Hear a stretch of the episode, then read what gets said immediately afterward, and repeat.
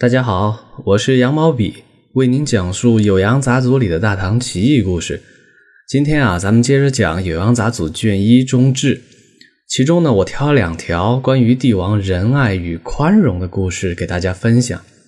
第一条呢，关于唐太宗李世民，原文是：上常观鱼于西宫，见鱼跃焉，问其故，鱼者曰：“此当如也。”于是终往而止。这段话什么意思呢？李世民曾经在西宫观赏捕鱼，看见鱼儿跃出水面，就问这是什么缘故呢？渔夫说这是鱼儿正在产子。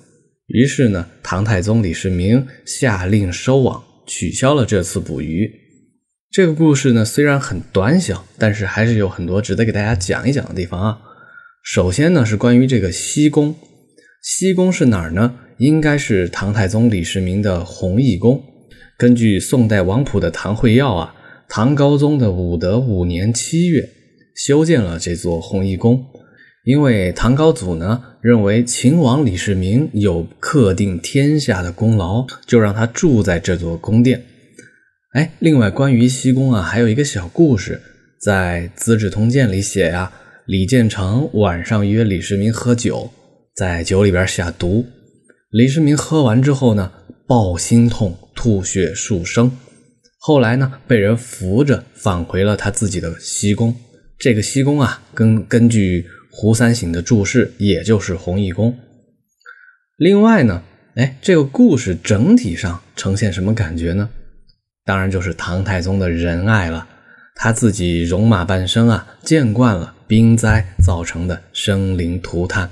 他对自然界生灵的关爱，一方面呢是可怜鱼儿产子，另一方面也是为了休养生息、可持续发展的需要了。这个故事呢，还能让我们想起来啊，孟子见梁惠王时也曾经提出过类似的忠告：“硕骨不入乌池，鱼鳖不可胜食也。”说的是太小太密的渔网啊，就别放到大池塘里边搅和。别捕捞那些太小的鱼儿，哎，鱼鳖就吃不完了。休养生息，富国利民，这就是帝王的仁爱之心。另一则故事呢，是关于武则天的，反映的是帝王的宽容。这故事啊，非常的有趣，我来给大家展开讲讲。《酉阳杂俎》中记载的原文是：骆宾王为徐敬业作席，急书大周过物。则天懒极，峨眉不肯让人；狐媚偏能惑主，微笑而已。至一抔之土未干，六尺之孤安在？不悦曰：“宰相何德，是如此人？”这话什么意思呢？说的是啊，骆宾王替徐敬业起草了一篇檄文。檄文啊，是指战斗的文章了。这篇文章里详细列举了。大周朝的种种过失和罪恶，啊，这个大周啊是武则天在位时期的年号哈。武则天看到文章里写“峨眉不肯让人，狐媚偏能惑主”这两句话时，只是微笑罢了。当他读到“一抔之土未干，六尺之孤安在”这两句话，让武则天非常不高兴。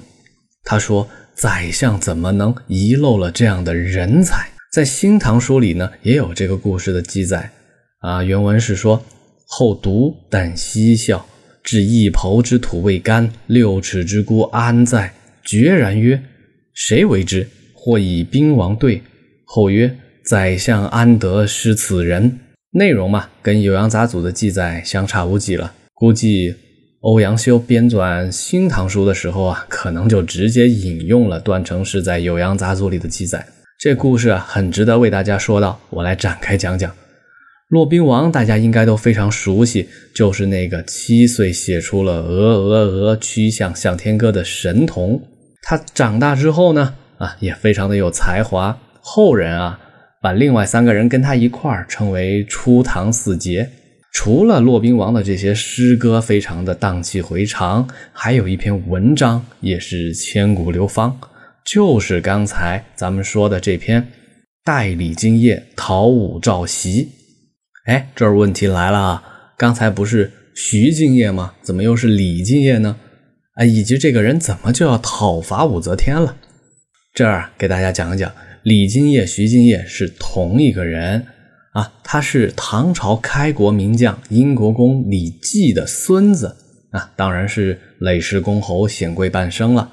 这个李敬业呢，到了武则天上位的时期，非常看不惯，江山都是他爷爷辈儿打下来的，怎么如今就让一个妇人胡作非为？秉持国政呢，有一件事儿呢成了导火索啊，就是武则天废除了皇帝唐中宗啊，封他为庐陵王，再立了李旦当皇帝。后来李旦又上表请辞，于是呢武后临朝称制，这事儿呢成了徐敬业起兵作乱的导火索。时间是在则天顺圣皇后光宅元年九月，就是公元的六百八十四年。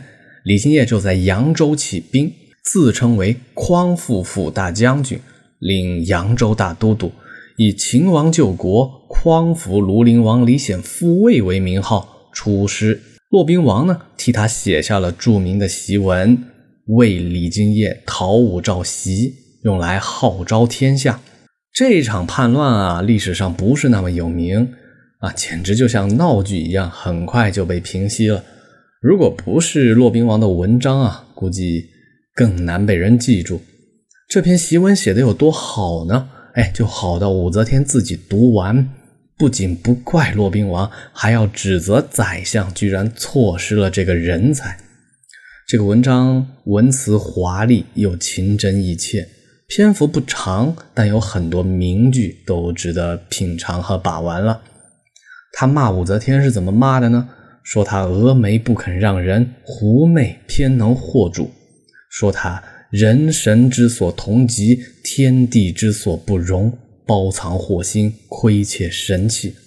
他表扬徐敬业的文字，则是荡气回肠，是用气愤风云，治安社稷，因天下之失望，顺宇内之推心。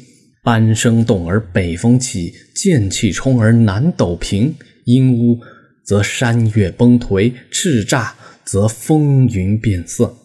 最后几句啊，写给天下人：言犹在耳，中气忘心。一抔之土未干，六尺之孤何托？请看今日之狱中，竟是谁家之天下？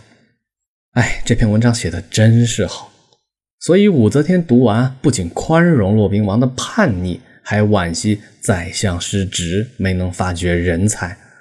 再后来啊，还下诏收集骆宾王的文章，从民间呢得到了几百篇。这位被武则天惦记的骆宾王，结局如何呢？众说纷纭。《资治通鉴》里写呀，因为兵败，他和徐敬业同时被杀。